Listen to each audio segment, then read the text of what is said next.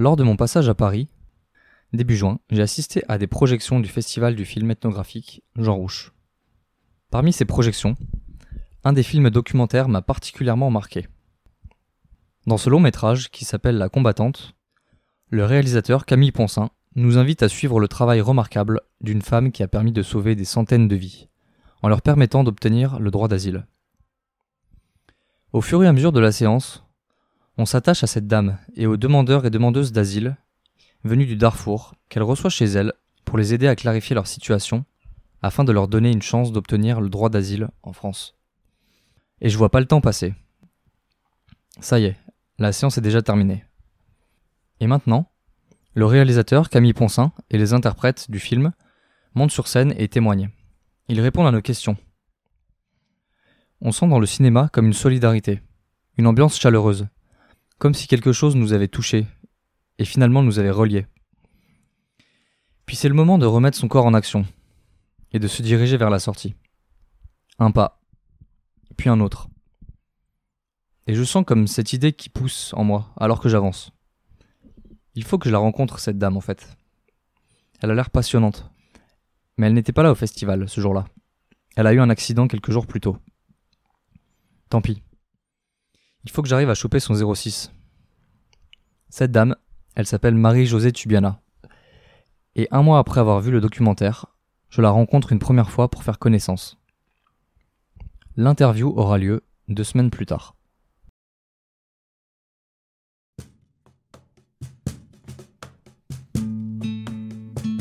Bienvenue dans ce nouvel épisode de Passerelle, une chaîne de podcast qui explore le thème de la transition socio-écologique. Durant cette aventure où je parcourrai la France à vélo, j'irai à la rencontre de citoyennes et citoyens qui ouvrent de nouveaux horizons, créent et renforcent des espaces de vie et d'échange qui sensibilisent et font bouger les lignes de la transition sociale et écologique. À travers cette chaîne de podcast, l'idée est de montrer qu'on aurait tout intérêt à basculer vers une société plus inclusive et orientée vers le lien pour faire face aux enjeux qui se dressent devant nous.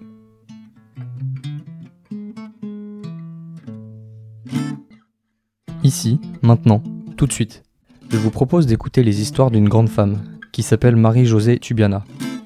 Nos échanges ont gravité autour de sa carrière d'ethnologue et de son engagement de ces dix dernières années en lien avec des réfugiés du Darfour. Donc tout ce travail, c'est un travail de préparation pour justement avoir l'adhésion à la CNDA pour bien prouver que ce monsieur est là de tel bien de tel endroit, est bien de tel village, fréquenté tel marché, etc. Voilà, c'est à la fois très riche et très long à faire. Cette grande dame m'a permis de bien mieux comprendre le sujet du droit d'asile en France, avec ses anecdotes et ses explications qui ne sont pas forcément partagées par les grands médias classiques, comme la télévision. Et cet échange touche aux thématiques sociales et géopolitiques plus qu'à l'écologie. Mais ça tombe bien car le sujet des flux de personnes fuyant des régions inhabitables va probablement devenir central à court et moyen terme. Bienvenue dans l'épisode 9 de Passerelle.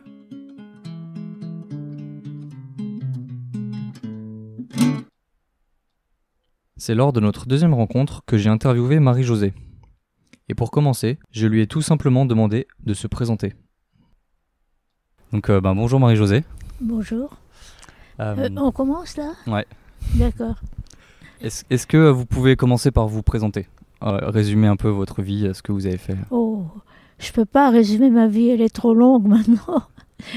Je, je suis ethnologue, et une amie qui me posait la question m'a demandé un jour Comment es-tu devenu ethnologue? Et je lui ai répondu Mais j'ai toujours été ethnologue. Ce qui était une réponse qui, disait tout et qui disait pas grand-chose aussi. C'est-à-dire ce qui m'intéresse dans la vie, c'est d'écouter les gens, de les comprendre et, de travailler avec eux à partir de cette compréhension. Ok, donc l'ethnologie, c'est le fait de comprendre les gens, leur mode de vie et leurs habitudes, mais aussi de capter ce qui compose le système économique et social en place dans la nation étudiée. Et puis, à la fin du travail, il faut traduire cette compréhension au reste du monde. Et cet exercice demande une certaine méthode, comme une posture. Marie-Josée va nous expliquer comment elle voit ça. Traduire cette compréhension pour que ce soit clair pour tout le monde.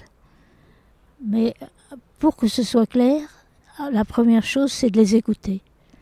C'est peut-être pas de poser des questions. Voilà, contrairement à vous, mon cher ami, moi je ne prépare pas de questions.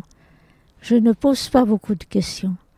Je pose des questions quand j'ai besoin de, relancer un petit peu l'intérêt, mais j'écoute d'abord. Écouter avec euh, beaucoup de respect et écouter euh, jusqu'au bout l'histoire que les gens m'ont racontée. S'ils me racontent une histoire à côté, ben, ça n'a pas d'importance, elle est, elle est, aussi importante pour ma compréhension.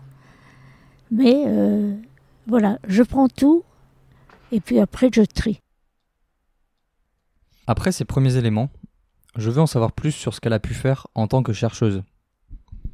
Mais alors, quels ont été ses débuts en ethnologie? Alors moi j'ai commencé ce métier assez tôt, assez tôt pour un chercheur je pense. J'ai commencé à travailler au Tchad et je, suis allée en 56, c'est-à-dire avant, avant l'indépendance.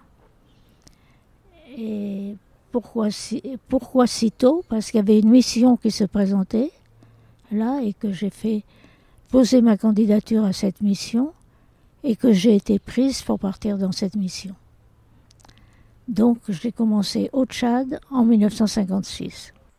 Puis, avant de continuer de me parler de son travail, Marie-Josée va m'expliquer pourquoi les missions des ethnologues doivent durer assez longtemps sur place. Alors ensuite, j'ai travaillé au Tchad longtemps, j'ai travaillé toute une année. Dans, dans notre métier, c'est important de travailler toute une année pour suivre tout le cycle. Tout le cycle, c'est une région d'agriculture, de, petite agriculture et d'élevage, pour suivre tout le, le cycle agraire et, tout le, le cycle des plantations et, et le, les mouvements des animaux. Donc une année entière, c'est bien de la voir se dérouler de A à Z, suivant les saisons. Et c'est ce que j'ai fait dans cette première mission au Tchad. C'est ce que j'ai fait, c'est ce que nous avons fait, puisque j'étais dans cette mission-là, avec le chef de mission qui, en cours de mission, est devenu mon mari. Mais ça, c'est épisodique c'était c'était quand même, on était quand même dans la même mission. Et Marie-Josée enchaîne en nous décrivant les missions passionnantes qu'elle a pu réaliser au Tchad. Quand on est allé s'installer au Tchad, on, on s'est installé dans une petite capitale qui était la capitale de, des Arawa du Tchad. Et là, on, s'est installé euh, normalement. On s'est installé, on, a eu une case, il n'y avait pas de, de chef d'administration. Donc on nous a dit cette case est libre, vous la prenez. C'était une petite maison en terre. On s'est installé, il n'y avait pas de porte. La porte, c'était un pagne accroché à la porte. Et on s'est installé là, et les, gens, croyant qu'on était le nouvel administrateur, sont venus nous raconter leurs histoires et leurs plaintes. Alors on leur a dit oui, vous avez. Enfin, on leur a pas dit vous avez raison, on les a écoutés, bien sûr. On a dit on n'est pas l'administrateur, on est des, gens indépendants. On a toujours insisté sur notre indépendance, qui, qui, qui nous installés là parce que la maison est vide. Vous pouvez venir tant que vous voulez, mais euh, nous, on s'installe là pour travailler et ça, va être notre point fixe pendant un certain nombre de. pendant euh, pratiquement une année. Mais on va circuler dans tout le pays, mais on partira, on reviendra toujours ici. C'est notre point fixe pendant une année. Voilà. Et, là, euh, qu'est-ce qu'on fait? Eh bien, on s'intéresse à, tout. Qu'est-ce qui nous intéresse, nous, ethnologues? C'est de savoir de quoi les gens vivent, comment ils l'acquièrent, sur quel marché ils vont, comment ils vendent, quel est leur système économique, Est-ce qu'il procède par échange? Est-ce qu'il procède Ça, je, je vous fais les bonnes réponses, mais c'est les réponses que j'ai eues après des, des, mois de travail. Hein. Donc c'est un peu un résumé de, de, ce qui a été fait. Et donc essayer à travers le marché d'avoir tout le système économique. Et puis après, on avait envie d'apprendre la langue. Et pour nous, le, meilleur moyen d'apprendre la langue en dehors du, du, monsieur qui nous servait d'interprète et qui nous avait donné le, chef qui vivait là, d'une part son frère et d'autre part son neveu, qui nous aidait énormément, on, a dit on va aller à l'école du coin. On est allé à l'école et on a essayé, avec les enfants, de recueillir des contes, ce qui a été un succès magnifique. Parce que tous les, enfants connaissaient des contes, ils avaient envie de les raconter. Et ils avaient envie de se contredire aussi. Il y en avait un qui avait une version, l'autre un peu une autre, etc. Et pendant toute une année, on a recueilli des contes dans cette école. Donc vous voyez que notre approche est très diverse parce qu'avec les contes, on avait le visage au fond de toute la société. Après, je pourrais vous parler du contenu des contes, mais ce n'est pas le, sujet de l'interview. Mais euh, et euh, on avait aussi, on avait envie, avec ses enfants, de faire quelque chose de bien, de faire un livre, de faire leur livre de contes. Et c'est ce qu'on a fait en, les, en leur donnant du papier à dessin, en les faisant dessiner, en leur donnant de la peinture, ceux qui n'aimaient pas, parce que ça sèche trop vite et qu'on peut pas qu'on peut pas réécrire tout à fait dessus.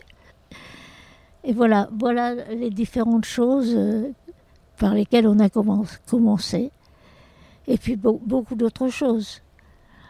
Donc, euh, ce qui nous intéresse dans une société qui n'a pas été étudiée ou qui a été peu étudiée, c'est un peu de l'aborder, cette société, de manière globale. Donc nous sommes en fait des globalistes, si on peut employer ce terme. Car ce qui nous intéressera, ce sera aussi bien de, on entend un bruit de tambour, on se dit tiens, il y a, y a un forgeron qui est là, parce que c'est les forgerons qui battent le tambour. Il y a un forgeron qui est là, il va y avoir une danse, on va voir la danse et on y va. On entend un bruit de, marteau. Euh, bon, on va à chaque endroit où se passe quelque chose. Et petit à petit, ça nous donne un visage euh, assez complet de cette société. Donc ça, c'est pour le premier séjour au Tchad. Bon, maintenant, on a une meilleure vision sur le métier d'ethnologue, et plus particulièrement sur ce qu'a pu faire Marie-Josée au Tchad. Dans la discussion, elle m'a aussi parlé de ces quelques années passées en France après sa première mission. En fait, elle est restée 7-8 ans dans l'Hexagone à cause de plusieurs raisons, dont une thèse qu'elle devait rédiger, puis aussi il y avait la guerre à cette époque dans les pays du Sahel. Donc c'était beaucoup plus compliqué de partir en tant que chercheuse. Durant cette période, elle est aussi devenue mère de deux enfants, et lorsqu'ils ont été plus grands, Marie-Josée a refait une demande pour retourner en mission au Tchad. Mais en fait, ça s'est pas passé comme elle l'avait prévu. Écoutons-la. Et après, quand j'ai demandé à départir au Tchad en, en 60, 63, 64, je ne sais plus la date exacte, euh, j'ai eu un refus. J'ai eu un refus parce que le président du Tchad a trouvé que c'était bien de travailler dans le Nord, mais dans le Nord c'était un foyer de rebelles. Donc je ferais bien, beaucoup mieux d'aller dans son pays à lui, qui était un foyer sûr, où, où il pourrait m'aider. J'ai dit que je n'avais pas besoin d'aide, mais j'étais préparée à aller dans le Nord et j'allais pas changer de programme simplement sur son désir. Donc je maintenais ma demande à revenir dans le pays où j'avais travaillé, où j'avais des choses à continuer, ce qui a été refusé. Donc, euh, nous avons changé notre fusil d'épaule, puisque nous étions deux à ce moment-là, Et on a dit, bon, on ne peut pas aller au Tchad, on va partir au Soudan. Parce que cette population, peut-être qu'il faudrait dire le nom des populations, cette population qui s'appelait les, les Arawa, ou qui s'appelait les Arawa, le nom que leur donnent les, Arabes, mais dans leur propre langue, qui s'appelle les Béli, était coupée en deux par la frontière internationale et qui avait autant de Béli au Soudan, c'est-à-dire au Darfour, qu'au Tchad. Donc nous sommes partis au Darfour. Voilà. Comment nous sommes passés d'un pays à l'autre euh, en passant la frontière, qui était euh, une frontière euh, internationale, mais qui était une frontière beaucoup plus ancienne que ça, parce euh, elle se référait aux anciens royaumes du Wadaï, d'une part pour le Tchad, et du Darfour pour le Soudan. Ensuite, la conversation s'oriente plus sur le travail et l'engagement de Marie-Josée ces dix dernières années. Mais avant de rentrer dans le vif du sujet, je vous propose de vous résumer ce documentaire qui m'a amené à rencontrer Madame Tubiana. La combattante est un film documentaire de Camille Ponsin qui nous plonge dans le quotidien de Marie-Josée. Cette femme de 90 ans qui recueille avec attention les témoignages de demandeurs et demandeuses d'asile. À travers son portrait et ceux de réfugiés du Darfour qu'elle accueille chez elle pour les écouter, le réalisateur nous raconte la vie de ces milliers de personnes qui ont fui leur pays. Long métrage alterne entre des scènes où l'on assiste aux témoignages de ces demandeurs et demandeuses d'asile, mais aussi des images d'archives du conflit au Darfour, et des plans de Marie-Josée, en train de constituer des dossiers pour la Cour nationale du droit d'asile. Certains passages nous ramènent aussi quelques décennies en arrière, puisqu'on revient sur la carrière d'ethnologue de cette chercheuse française, qui a aussi appris la photographie aux côtés du célèbre ethnologue Jean Rouche. Et comme l'explique Camille Ponsin, ce documentaire, c'est une manière de rendre au peuple du Darfour leur histoire propre. J'espère que vous avez saisi les grandes lignes de ce documentaire. Et maintenant, je vous propose d'écouter les mots de Marie-Josée qui va nous parler de la situation des réfugiés en France, via son engagement et le lien qu'elle entretient avec les demandeurs d'asile venus du Darfour. Mais parler de cet engagement est complexe. C'était pas une tâche évidente pour Marie-Josée, et elle me l'a exprimé avec franchise. Oui, c'est pas très facile à, à faire. Alors, on a essayé de prendre les choses calmement, en contextualisant le sujet. J'ai donc commencé par demander à Marie-Josée comment on peut expliquer que la Cour nationale du droit d'asile, la CNDA, refuse le droit d'asile à certains réfugiés du Darfour.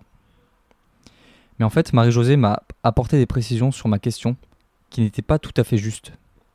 Écoutons. D'abord, il ne faut pas que vous commenciez par la Cour nationale du droit d'asile. Parce que la Cour nationale du droit d'asile, c'est une institution de recours. Avant ça, les gens passent à l'OFPRA. Donc il y, y, a une gradation. Ok, reprenons. Quand les demandeurs d'asile arrivent en France, ils vont d'abord à l'OFPRA, qui est l'Office français de protection des réfugiés et apatrides. C'est à cet endroit qu'ils remplissent les premiers papiers sur leur identité, entre autres. Papiers qui ne sont pas du tout adaptés, comme on en discutera plus tard dans l'interview. Si l'OFPRA refuse leur demande d'asile, c'est à ce moment-là qu'intervient la Cour nationale du droit d'asile, cette institution de recours. Et pendant ces procédures qui peuvent durer plusieurs mois, Marie-Josée nous explique comment les réfugiés se débrouillent comment ils se débrouillent pour vivre, où est-ce qu'ils vont, et le traitement qu'on leur réserve. Ils peuvent séjourner dans n'importe quel endroit. Ils peuvent être dans la rue. Ils sont souvent dans la rue. Ils sont souvent sous les quais du métro. Bon, ils peuvent être n'importe où. Ils peuvent toujours se poser n'importe où. Mais, ils, sont, ils, peuvent arriver. Ils peuvent arriver, il y en a beaucoup qui arrivent jusqu'à Calais. À Calais, ils s'installent quelque part. Il y a beaucoup de gens qui les aident, qui les aident et qui viennent leur apporter euh, euh, de la soupe ou du thé, etc. Ils vont à l'endroit pour chercher leur nourriture et quand ils reviennent, la benne est passée et a emporté toutes leurs affaires. Et, ils n'ont plus rien. Et on met ça à la déchetterie. nous, on a, on a donné des tas de... c'est tellement, tellement horrible que ça n'est presque drôle. On a donné des tas de, de, tentes ou des temps de... On dit, mais ne donnez plus de tentes. La, tente que vous donnez, le lendemain, elle part à la elle est en mille morceaux. Donnez-leur plutôt une bâche qui va leur servir de... Alors s'ils veulent sauver leurs affaires, il faut qu'ils aillent chercher leur tasse de café ou leur truc chaud avec tout ce qu'ils ont sur le dos, comme l'escargot porte sur son dos. Donc c'est une, c'est la manière la plus inhumaine de traiter les gens. Mais avant d'arriver en France et de voir leur temps de jeter, toutes ces personnes ont une histoire, qui est souvent longue, semée d'embûches. Mais alors qui sont ces réfugiés venus du Darfour? C'est ce que j'ai pu me demander. Qu'ont-ils fui? Marie-Josée va nous expliquer tout ça très clairement. Et qui sont ces gens? C'est ces gens qui ont été confrontés d'une part à une très grande sécheresse qui a duré très longtemps et qui a éprouvé tous les, gens du coin, aussi bien, les nomades que les paysans, que les agriculteurs. Et cette sécheresse a déjà causé une perturbation. Parce que les gens ont vu leur bétail mourir et ont été obligés de se déplacer. Et, ces gens avaient, avaient, peur de se déplacer parce qu'ils se sont dit si nous on part, d'autres gens vont venir s'installer à notre place et quand la, la pluie reviendra, on ne pourra pas forcément revenir chez nous. Donc euh, ils, ont, ils ont tenu des, discussions, ils ont discuté entre eux, ils ont dit il y a des gens qui vont, rester, et puis, d'autres qui vont partir. Donc ça a été, si vous voulez, un premier déplacement climatique. Et effectivement, les, gens qui étaient plus au nord et qui étaient encore plus démunis que les gens qui étaient euh, qui, ont été pillés et qui ont été qui sont partis. Les gens qui étaient plus au nord ont été utilisés par le gouvernement pour un petit peu euh, résoudre le problème des, des revendications. Des revendications qui étaient que les gens faisaient appel au gouvernement pour avoir de l'aide pour avoir de l'aide. notre bétail part, nous partons là, aidez-nous, aidez-nous à tenir le coup, que les richesses soient mieux réparties. Elles ne l'étaient pas. Donc, euh, ces gens du gouvernement, est-ce que c'est pas un peu trop compliqué? Ces gens du gouvernement ont un petit peu instrumentalisé les nomades en les autorisant à se servir sur le dos des autres, à faire une politique de terre brûlée. C'est-à-dire vous avancez, vous vous installez, et si on repousse, eh ben vous, vous employez la manière forte. Donc c'est ça qui a commencé les combats dont vous parlez en 2003, mais bien avant 2003. Parce qu'il y a une population, les Massalites, qui est celle qui a été la première impactée, et, les Massalites, c'était bien avant 2003. Puis Marie-Josée continue d'expliquer le conflit au Darfour, les différents parties de cette guerre et les horreurs qui s'y sont passées. D'accord, donc c'est l'État du Soudan qui a donné euh, des armes aux Janjaweed, c'est ça? Mhm. Pour aller euh, massacrer euh, et se servir pour aller, au Darfour. Pour aller s'installer, pour aller se servir, oui. Et pour faire ce qu'on appelle vraiment la terre brûlée parce qu'ils ont mis le feu, ils ont attaqué les villages, ils ont tué les gens, ils les ont pris quelquefois en esclavage, parce qu'ils avaient volé les troupeaux, et ils ont pris les gens du village pour garder leurs propres troupeaux, sous la menace d'une arme. Donc c'est toutes ces choses-là qu'on voit dans le film. Alors ce sont ces gens qui viennent ici demander de l'aide. Donc c'est les Massalites qui ont fui les, euh, le Darfour. Les Forts, les Arawa, les Dadjo, toutes ces populations du Soudan et qui ont été, euh, qui ont été euh, attaqués par les Janjaouides.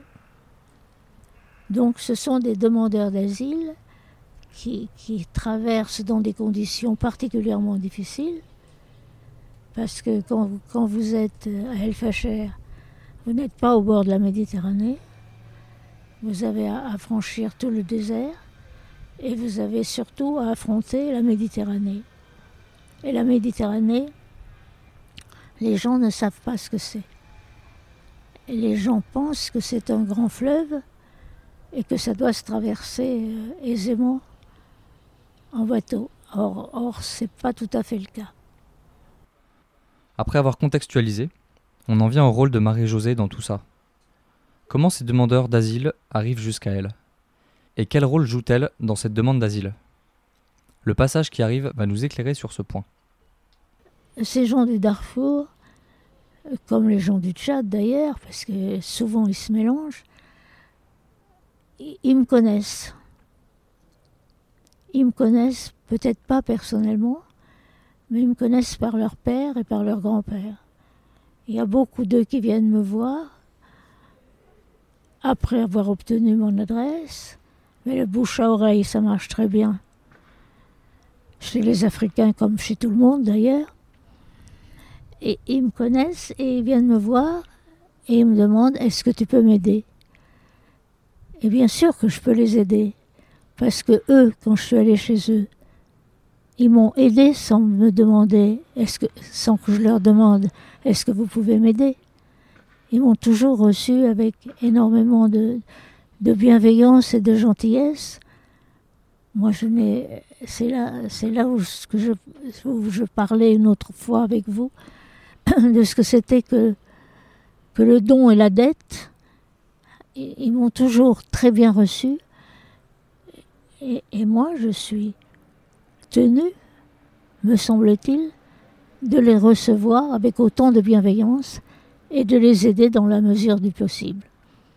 Alors je les ai aidés à faire souvent leur dossier OFPRA, mais quelquefois ils l'avaient déjà fait et ils l'avaient pas vraiment bien fait parce qu'ils savaient pas, ils discernaient pas ce qui était utile et pas utile.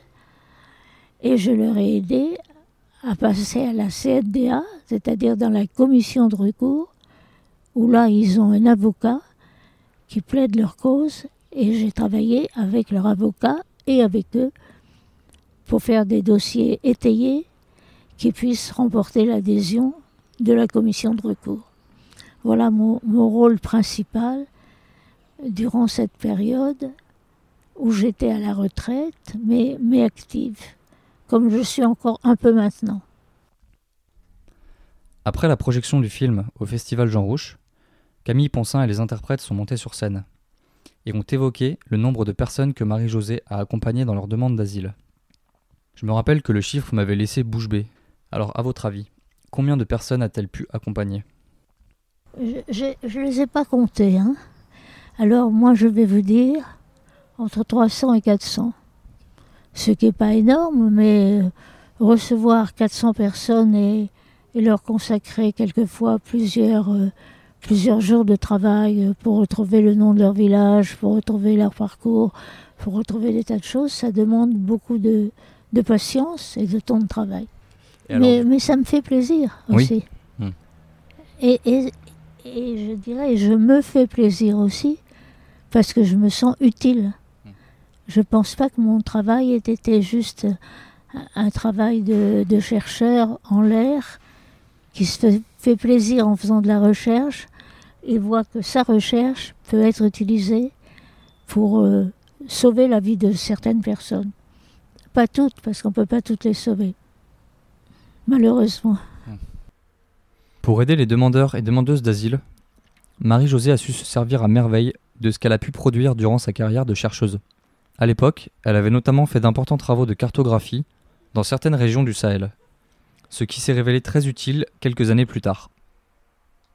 Oui, il y a des cartes qui existent, des cartes anciennes qui existent, et des cartes que moi j'ai faites. C'est-à-dire que ch- chaque fois que j'ai fait une enquête sur les parcours des gens avec leurs animaux, je faisais les cartes. Donc j'ai des termes qui ne sont pas forcément sur toutes les cartes. Mais je peux dire à la, à la CNDA, voilà, dans tel livre que j'ai publié en telle année, il y a la carte de cette région. Et le monsieur, quand ce monsieur dit qu'il était avec ses animaux dans le wadi, vous savez ce que c'est un wadi? Un wadi, c'est un ruisseau à sec. Un oued. Un oued, ça vous dit rien? Un, un, un, oued, un wadi, des wadis. Ce sont des, ruisseaux à sec parce que c'est quand même un pays où la pluviométrie, euh, quand il pleut, c'est les, les trois mois de juillet-août, euh, juillet-août essentiellement, et le reste du temps, c'est une rivière à sec, c'est une rivière de sable. Et c'est ça, un noued qui coule pendant les deux mois de pluie ou quand il y a une forte pluie.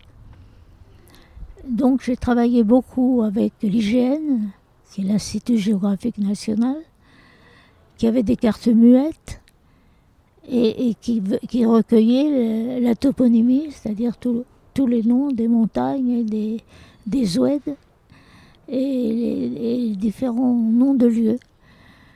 Donc j'ai des noms qui sont justes, tandis que les, braves gens de l'hygiène, ben, ils connaissaient rien. Donc ils écrivaient moi, j'ai vu des choses très drôles. Il y a un endroit, il me dit, ce puits-là, il s'appelle Birba. Alors, Bir en arabe, c'est puits, et Ba en langue zagawa, c'est puits. Alors, c'est très simple, il s'appelle Birba. Mais non, il s'appelle pas Birba, il s'appelle Ba quelque chose. Il s'appelle euh, Bamara, le puits rouge, s'appelle Ba, Badougou, le puits de la boue, etc. Ils ont tous un sens, les, noms ont tous un sens. Donc j'ai pu avoir euh, tout, un attirail de cartes qui m'a aidé à prouver l'identité de l'endroit où ils habitaient. Et puis après, c'est assez facile de demander aux gens de faire un dessin, de dessiner leur village. S'ils savent pas le dessiner, ils savent t'indiquer l'endroit où est telle chose, et toi tu l'écris dans, dans une langue compréhensible par tout le monde. Bon, il y a des tas de choses qui peuvent être faites pour prouver l'identité des gens, le marché où ils vont, les parcours qu'ils font, etc.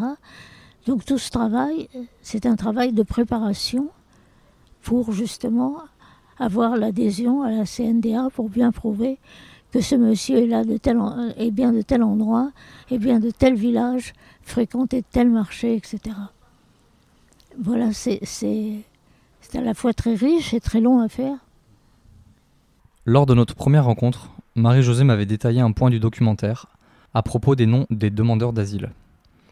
Dans cette région d'Afrique, le système de nom de famille n'est pas du tout semblable au nôtre, et cela pose donc des problèmes pour les demandes d'asile à l'OFPRA.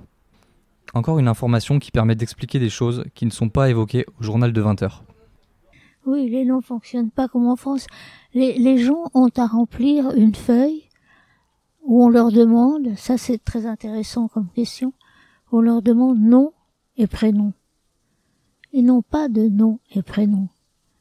Ils ont juste, dans, cette société, les sociétés environnantes, il y en a d'autres ailleurs, ils ont juste une succession de noms. Un tel vous dira Mahamat, Ali, Brahim, etc.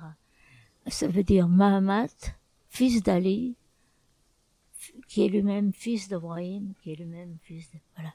Et donc, il donne déjà une première, première approche de généalogie. Ils sont très déroutés par ce truc nom et prénom. Et ces gens qui viennent d'arriver, ils sont, ils sont complètement paumés quand ils arrivent. Et quand ils arrivent et qu'ils débarquent et qu'on leur demande ça, ils, se disent, ils ont envie de faire plaisir aux, aux gars qui leur demandent ça. Ils ont, ils peuvent pas, ils peuvent même pas contester, ils peuvent pas dire. Mais non, il n'y a pas de prénom chez nous. Ils devraient le dire, mais ils peuvent pas, ils le disent pas. Ils n'osent pas le dire. Donc, j'ai vu cette chose étonnante. Un gars qui disait qu'il s'appelait Ibrahim. Il, il, donnait bien le nom de son père comme deuxième nom. Donc on mettait comme des noms.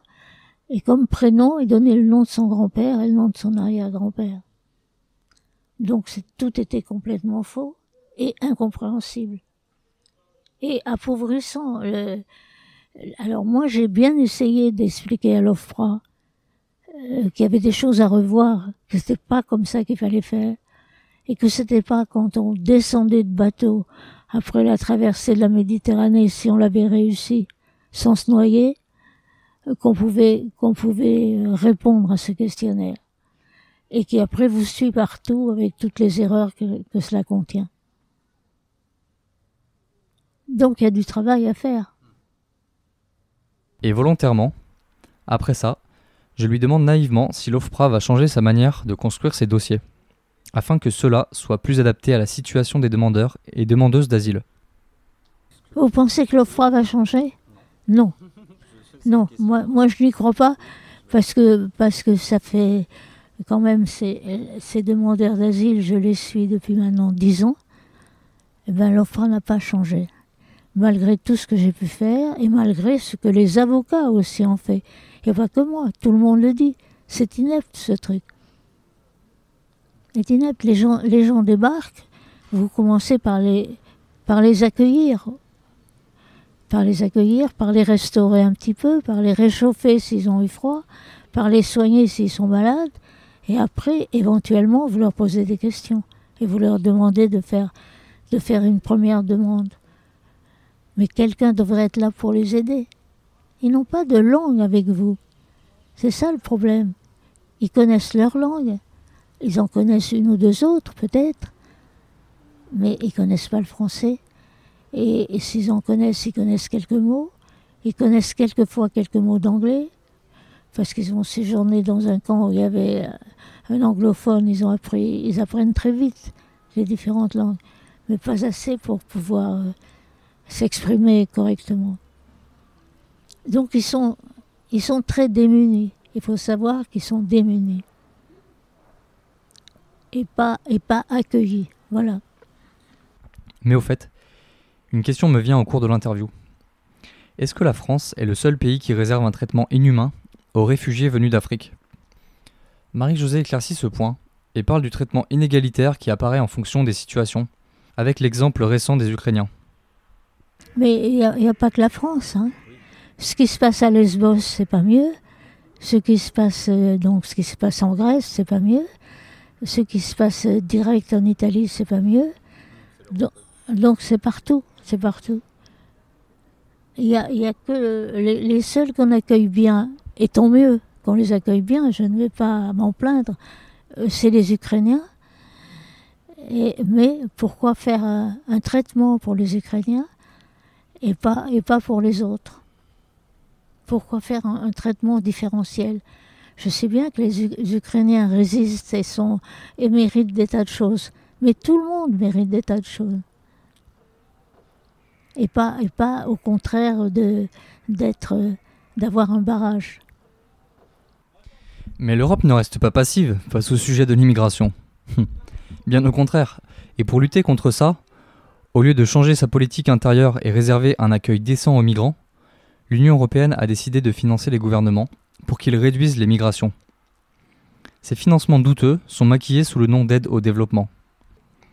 Ces faits ont été abordés par certains médias, comme le journal L'Humanité, mais aussi Arte dans un de ses documentaires. Je disais que l'Union européenne avait donné de l'argent au Soudan euh, pour bloquer cette arrivée pour bloquer cette arrivée de migrants qui venaient d'un peu partout, qui venaient quelquefois de l'Afrique de l'Ouest, et on disait c'est des réfugiés économiques, ou qui venaient du Soudan ou d'Érythrée, et on disait ça c'est des réfugiés politiques. Je pense que c'est une erreur de faire la différence entre réfugiés économiques et réfugiés politiques. Car économique, il faut savoir pourquoi c'est des réfugiés économiques. Pourquoi, des pêcheurs qui avant avaient la possibilité de ramasser du poisson pas très loin de la, côte, maintenant n'ont plus de la possibilité parce qu'il y a des gros chalutiers qui viennent et qui ratissent les fonds. Donc il n'y a plus de poissons. Donc on les appauvrit et les appauvrissant, ils n'ont plus de quoi bouffer. Donc, bon, cela, ils, pourraient faire d'autres travaux, mais peut-être ils ne les font pas, peut-être ils n'en ont pas le courage. Peu importe. Moi, je ne porte jamais de, jugement. Et, les autres, c'est les gens, comme les gens du Darfour, il ne leur reste plus rien. Leur village a été détruit, leurs papiers brûlés, leurs animaux volés, leurs parents tués, ils n'ont d'autre solution que la fuite. Et la fuite les amène forcément à passer par la Libye pour prendre euh, un bateau euh, sur la côte à Tripoli ou ailleurs. Donc euh, l'Europe a donné de l'argent au Soudan, là dans le cas qui nous occupe, pour qu'il bloque ses arrivées. Et, ce, cet argent, qui, pouvait mieux les bloquer C'était les, camps de, de Janjaoui d'eux-mêmes, qui faisaient des camps en Libye, et qui recevaient cet argent, et qui allaient en profiter pour faire du chantage auprès de leur famille. Dire, voilà, ton fils est là, il est en... On disait pas il est en, en camp, mais il est dans un centre de détention ou de rétention. Je crois qu'on parlait plutôt de rétention que de détention. C'était un peu plus, un peu plus pudique. Et euh, il faut que tu nous envoies de l'argent euh, pour pouvoir le libérer. Donc une pression sur les parents pour obtenir de l'argent. Et quand au bout d'un certain temps ils arrivaient à partir, eh ben, ils étaient lâchés sur un, bateau qui ne pouvait pas les contenir, et puis souvent récupérés avant de sortir de l'espace libyen pour être ramené à terre et, recommencer le circuit. Donc c'est scandaleux, c'est scandaleux. Donc on essaie, on essaie, mais euh, mon, fils travaille beaucoup avec MSF pour ça, pour avoir un, un Médecins sans frontières. Hein, mm. Pour avoir un corridor qui permette aux gens qui sont arrivés là d'être sauvés à temps qui sont arrivés à Tripoli, par exemple Pour Donc les gens qui sont arrivés à Tripoli, par exemple, qui sont ah arrivés ben, en Libye Ceux, qu'on essaie d'embarquer à Tripoli ou à Zouara ou ailleurs, et, que les Libyens récupèrent et, et, refont repartir une deuxième fois s'ils ne les envoient pas dans le camp. Il y, a tout un trafic scandaleux. Et donc vous dites que donc, les aides de l'Europe, c'est les fameuses aides au développement, c'est ça Donc finalement durable, voilà. Et on se réjouit on peut se réjouir qu'il y ait moins, moins de morts en Méditerranée. Évidemment qu'il y a moins de morts en Méditerranée. Je ne sais pas s'il y en a tellement moins d'ailleurs, mais, mais il y a moins de morts parce qu'on ne les laisse pas partir. Ou qu'on les récupère pour les remettre une autre fois sur le circuit. Mmh. Et pour reprélever de l'argent à leur famille, euh, mmh. etc. Tout ça, c'est une question de, de gros sous. Si cette grande dame n'était pas là, qui aurait sauvé ces dizaines de personnes? En les aidant à obtenir le droit d'asile Mais alors, qui va reprendre le flambeau? Et qu'est-ce qui va se passer lorsque Madame Tubiana va cesser son activité bénévole? Euh, je, ne sais pas, mais de toute façon, je suis pas éternelle. Je suis pas éternelle, et là, euh, je suis un peu fatiguée quand même par euh, par cet arrêt que je n'avais pas prévu. Alors, qu'est-ce qui va prendre le relais? De toute façon, mes archives ne seront pas perdues. Moi, je vais léguer mes archives à un centre ou un autre. Elles seront accessibles. Qu'est-ce qui va prendre le relais? Je ne sais pas. Mais ça peut être des avocats, ça peut être euh, euh, les gens eux-mêmes qui auront compris comment il faut.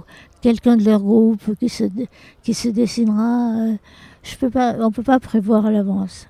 Mais il y, a, un moment où la personne qui fait une chose doit, dire là maintenant, je me dois d'arrêter. Je me dois d'arrêter parce que je suis moins performante et, et, parce que je suis fatiguée. Voilà, c'est une raison. En cette fin d'interview, qui a été assez riche en émotions, on a fini par parler de la sortie du film, La combattante. Puis on est passé à la question bonus sur les passerelles. Ah, Le film euh, sort au mois de septembre, Ok, qu'à l'automne. à l'automne. Donc là, j'espère qu'il sera vu partout, qu'on ira dans, dans certains endroits, pas forcément Camille et moi, mais, mais ça peut être d'autres gens, des avocats qui ont travaillé avec nous. On a de, de très bonnes avocates femmes qui se sont investies dans beaucoup de, dans beaucoup de cas et qui ont, qui ont bien milité, dirons-nous. Et je pense qu'elles interviendront dans certains cas. C'est pas la peine que ce soit toujours la même personne Mm.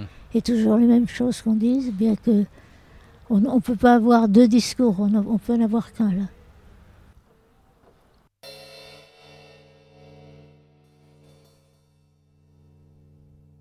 Et alors Marie-Josée, bon, on arrive à la fin de l'interview, on a déjà bien, bien discuté. Si vous avez une passerelle à tendre, où est-ce que vous l'attendriez? Je pense à. Donc si j'avais une passerelle à tendre, je la tendrais, je la tendrais à travers la Méditerranée, d'une rive à l'autre de la Méditerranée. Et j'aurais pour accueillir des gens, beaucoup de gens que j'ai beaucoup aimés, qui sont malheureusement plus vivants maintenant. Et, je pensais à ça, des gens aussi disparates que Stéphane Essel et son magnifique euh, Indignez-vous, qui a rassemblé beaucoup de gens. Euh, toute autre personne, Francis Janson. Francis Janson qui a beaucoup œuvré pour euh, la passerelle qu'on pouvait faire entre l'Algérie et la France, toujours la Méditerranée. Je, sais que plein d'autres, plein d'autres gens que je voudrais associer à cette idée-là parce que c'était des gens extrêmement actifs et extrêmement fraternels. Et il n'y a que la fraternité qui peut faire une passerelle. Voilà, c'est un peu bref. C'est super, merci beaucoup. Et ben merci bien euh, Marie-Josée pour le pour l'interview. J'ai beaucoup aimé les, les moments euh, les, aujourd'hui et la dernière fois aussi euh, qu'on avait discuté euh, ici aussi. Et euh, encore bah bravo pour euh, tout ce que vous faites. Moi je suis Bravo pour ce que vous faites. ébloui aussi. Voilà, c'est- on, on est dans, la, dans le même navire. Oui, j'ai l'impression. Ouais.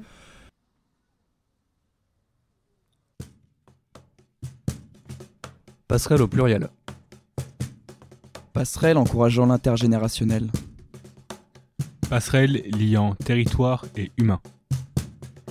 Passerelle pour renforcer nos liens. Passerelle alliant action et idées. Passerelle liant l'écologie et le social. Passerelle pour réinventer un lendemain. Passerelle entre les autres qu'humains et nous autres humains.